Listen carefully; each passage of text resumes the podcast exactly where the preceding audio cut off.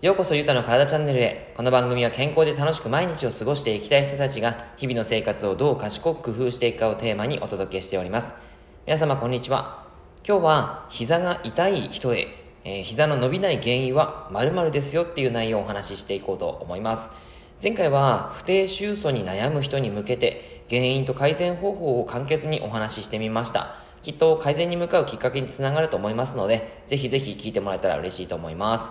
で、今日はですね、膝が痛い方へということで、えっと、日本人の平均寿命は伸び続けてるんですけど、現在ではですね、80歳を超える形になってますが、えー、健康な状態で80歳を迎える人が多いかっていうと、そうでもない現状がどうしてもあるんですね。で、平均寿命と健康寿命という言葉がありますが、いくら平均寿命が伸びたとしても、えー、寝たきりの状態とかは嫌ですよね。やっぱり健康寿命が長くなった状態で、えー、楽しく長生きするということがすごくいいんじゃないかなっていうふうに思いますそんな中でやっぱりですねその自分の足で歩くということが結構大切かなとは思うんですが、えー、今の現代人はですね、まあ、現代人ならだだけではないと思うんですけど、えー、昔の人もそうだと思うんですけども膝が痛いとか腰が痛いあとは足首が痛いとかですね。いろんな状況から自分の足で歩けない状態になってしまう、えー、車椅子であったりとか電動の椅子ですかねを使ったりとかいろんなその電動器具を使ってしまうっていうことがどうしてもあのなきにしもあらずということなので、まあ、その健康寿命を伸ばすためにはやっぱり今体の状態を変えていくことが大切だよっていうことで、えー、その膝を改善する、まあ、膝の痛み痛みを、えー、少し和らげたりとかうん痛みが来ないように予防するというような感覚で、えー、今日はお話をしていこうかなというふうに思います。まずその膝を改善、まあ、膝の状態を、えー、自分の状態を知るということがとても大切なんですけども姿勢をチェックしようということです。えっ、と結構ですね膝あの姿勢が崩れている人って本当に現代人多いと思います。あの、まあ、僕のですねジムに来てくださるお客様も、うん、ほとんどまあ、ほほとんどというか全員ですね。全員やっぱり姿勢が崩れていますしあの、実際にやっぱり姿勢が正しい姿勢ですっていう人はもうなかなかいないんじゃないかなと思います。はい。そんな中で、えー、結構ですねその正しい姿勢ではない状態で動き続けるとやっぱり膝に来やすいんですね。あの、そのですね、え状態で例えば膝に来る姿勢はどういうものかっていうと、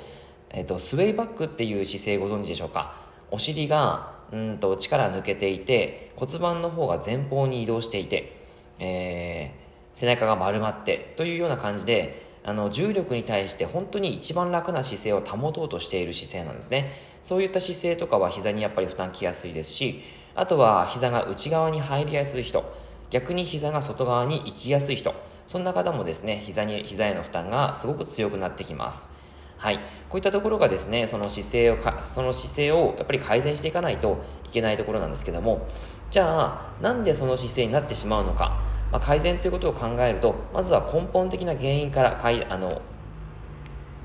考えていく考え改善していく方がいいんですね。でさまざまな原因はありますが今回はその筋肉だけについてお話をしていこうと思います。実際は環境とかもとても大切ですから、あの、それもお話しできればと思うんですけどもちょっと長くなっちゃうので今日は筋肉だけですが、えー、マッスルインバランスという言葉を知っておいてください。マッスルインバランスです。これは、えー、痛みとか機能障害あとはその変性っていうですねその体の状態の、えー、いろんな動きに対しての対応というのが筋肉の機能が抑制あるいは筋力低下え、緊張あるいは短縮によって生じる筋機能不全というのを指します。それがマッスルインバランスです、まあ、簡単に言うと硬い筋肉と緩んでいる筋肉のアンバランスで姿勢が崩れていますよっていうことなんですね。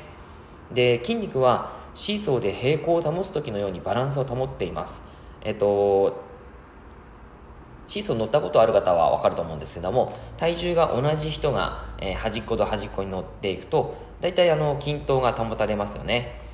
でそういう状態が筋肉もあるんです。前の、えー、例えば体の前の筋肉と後ろの筋肉がちゃんと平行にその姿勢、えー、骨を引っ張ってくれてで、えー、その状態でいい姿勢を保つこと。そういったことができるんですけども例えばそのシーソーだったら2人が、えー、端っこに乗ってもう一つは1人で体重全員同じぐらいだったらもちろん2人の人の方のシーソーがカタンって下に落ちますよね。そういった状況で筋肉も緊張している筋肉が例えば胸の方にあったら背中の方は筋肉の方が弱くなってしまってそして猫背になってしまうっていうことがあったりします、まあ、こんなようにですねマッスルインバランスバランスが保てないっていうことがその姿勢を崩す崩すことにつながってくるわけです。はい。じゃあですね、これを改善するためにはどうしたらいいのかということで、まあ、改善するためには、それこそいろんなアプローチがあるんですが、えー、硬い筋肉、緊張している筋肉は、えー、緩めてあげて、逆に緩んでいる筋肉は強化をしてあげるということがとても大切なわけです。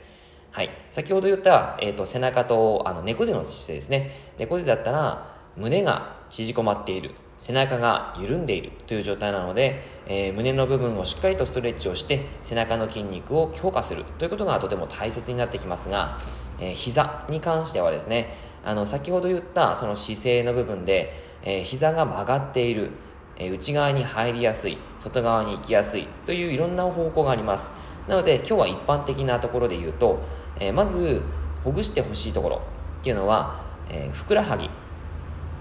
そしてももの裏、えー、ももの裏ですね、えー、そしてあとはですね、あの、まあ、腰であったりとか、えー、あとはももの付け根あたりですね。そこら辺をほぐしてあげるといいのかなという感じです。ほぐし方はテニスボールとかを使って、えー、テニスボールの上にふくらはぎを乗せてその状態でコロコロコロっと動かしてあげたり。あとはそのローラーですね。ストレッチポールとかがあればそのストレッチポールをそのふくらはぎとかえー、あとはももの裏とかですね。ももの裏は膝に近い方にしてみてください。もう膝の裏に近い方ですね。そこをしっかりとほぐしてあげるといいです。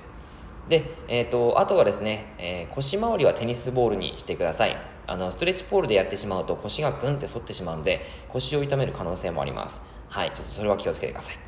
であとはももの前に関してはそのストレッチポールにももの前の筋肉ですね。両足を乗せてもらってそしてコロコロって軽く動かしていただくっていう形の方がいいかなと思います。はい。そんな形でですね、え、しっかりと改善のエクササイズっていうのを繰り返していくとあのその、えー、引っ張ってる筋肉ですね。マッスルインバランスの悪かったその筋肉が緩んでいきます。はい。そこをしっかりとほぐしてあげるといいかなと思います。えっと、動画をですね、実際見た方がいいと思いますので、えー、動画の方は概要欄の方に貼ってあります。そちらをブログの方なんですけども、チェックしていただけたらと思います。はい。では以上になります。内容がいいなって思えたら周りの方にシェアしていただくと嬉しいです。また、いいねマークやフォローしていただくと励みになります。今日もラジオを聴いてくださってありがとうございました。では、良い一日を。